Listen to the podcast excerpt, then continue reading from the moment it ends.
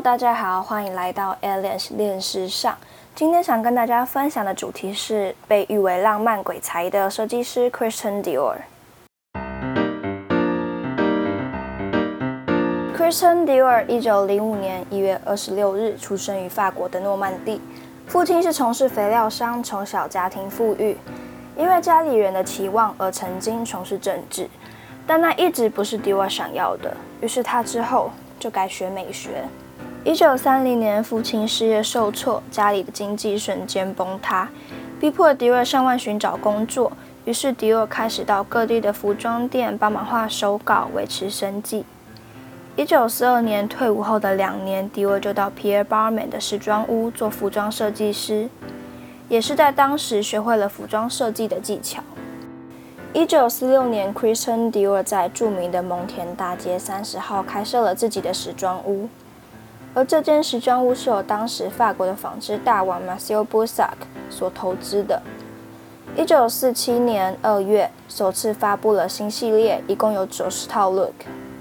而 Dior 所设计的服装强调着腰线、胸型，像是有 H line、A line、Y line 等等的女性曲线。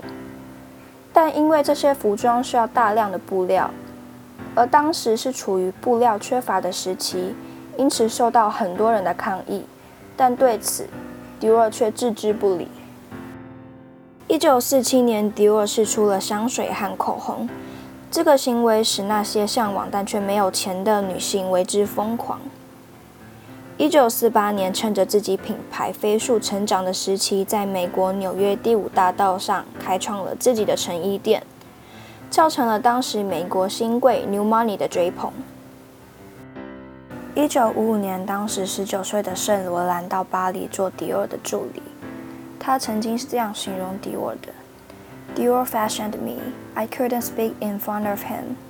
He taught me the basics of my art. Whatever was will happen next. I never forget the years I spent at his side.” 迪奥先生却于一九五七年在意大利因为突发的心脏病而去世了。后来由圣罗兰接手迪奥这个品牌，这也是迪奥先生生前所希望的。一九五八年，圣罗兰发布了接管迪奥后的第一个 collection，他放松了女性的曲线，设计出像是梯形的服装，但却不符合当时迪奥带给大家的形象，因此被批评，评价并没有很好。后来因为兵役而离开了迪奥，之后的迪奥经历了三十年的破产。最后于一九八四年卖给了 LVMH 集团，一直到现在仍是集团中的大股东之一。最后，我想跟大家分享几句我自己很喜欢的迪奥名言：“Happiness is a secret to all beauty. There is no beauty that is attractive without happiness.” 快乐是所有美丽的秘诀，没有快乐就没有美丽可言。Real elegance is everywhere.